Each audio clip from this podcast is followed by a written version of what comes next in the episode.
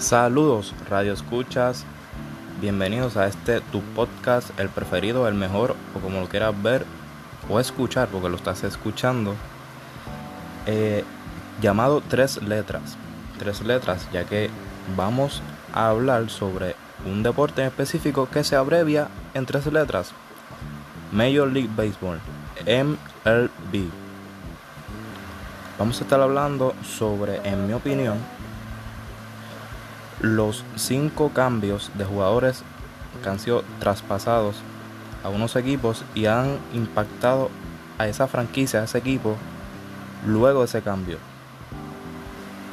En el episodio de hoy estaremos hablando sobre el cambio que ocurrió el 8 de febrero del 2008 cuando los marineros de Seattle envían a los Orioles de Baltimore a Tony Butler, Cam McCauley, George Whittle, Chris Tillman y el que vamos a hablar que es el eje de esta conversación, Adam Jones, por Eric Bedard.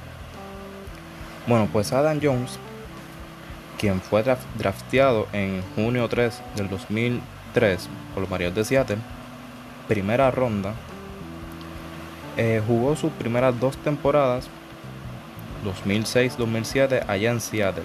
En el 2008, como ya mencioné, antes de la temporada pasa a los Orioles de Baltimore, que rápidamente se volvió un ícono de la franquicia, llegando a haciendo equipos de estrellas eh, exactamente a 5 juegos de estrellas, 4 guantes de oro y un bate de plata con esa franquicia. Rápido que Jones llega a la franquicia de los Orioles de Baltimore en el 2008, luego de que esta franquicia la última vez que tocara o llegara a la postemporada fue en el 1997. Al, principio, al principio el equipo no, no tuvo muy buenos récords, pero ya el equipo se notaba ¿no? que iba a ir mejorando. Repito, su llegada fue en el 2008. Ya- En el 2012 el equipo ya está en la postemporada ganando 93 partidos.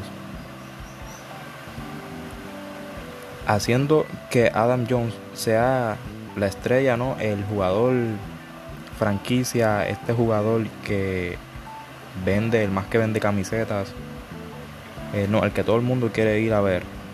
Eh, durante esos lapsos del 2012 al 2016, los Orioles llegaron a la postemporada tres veces y tuvieron marca de 500 en todos esos años, del 2012 al 2016. Lo más lejos que pudieron alcanzar fue la serie del campeonato, que fue en el 2014, cuando fueron barridos por los Reales de Kansas City. Sin embargo, vamos a hablar por qué creo que benefició más al equipo de Baltimore. Porque a cambio, eh, el equipo de Seattle no ha alcanzado la postemporada ni en ninguno de esos años. En 2008, que cogen a Eric Bedard, uno, unos lanzadores probados en la liga, eh, solo pudo estar en el equipo de Seattle durante dos temporadas y ninguna fue completa.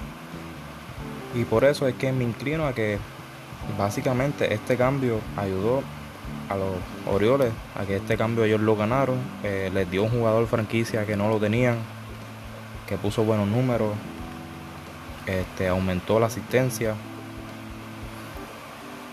Eh, ya se ve la diferencia. Hoy por hoy ya Jones no está en el equipo, pero sin embargo fue una gran adquisición que estos son uno de esos cambios que vamos a seguir a seguir recalcando en cada episodio que son muy importantes porque a veces le tiemblan el pulso a muchos en hacer el cambio o no que te puede tanto beneficiar como tanto no te puede bene- beneficiar. Y también tiene que tener como en este caso él llegó en el 2008 y en el 2012 fue que se empezó a ver el fruto que también hay que ver que hay que tener un poco de espera en estos cambios, que no todo llega desde un principio.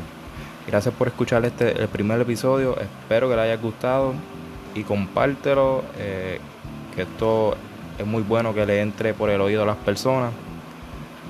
Y nos vemos en el próximo capítulo de este tu podcast Tres Letras.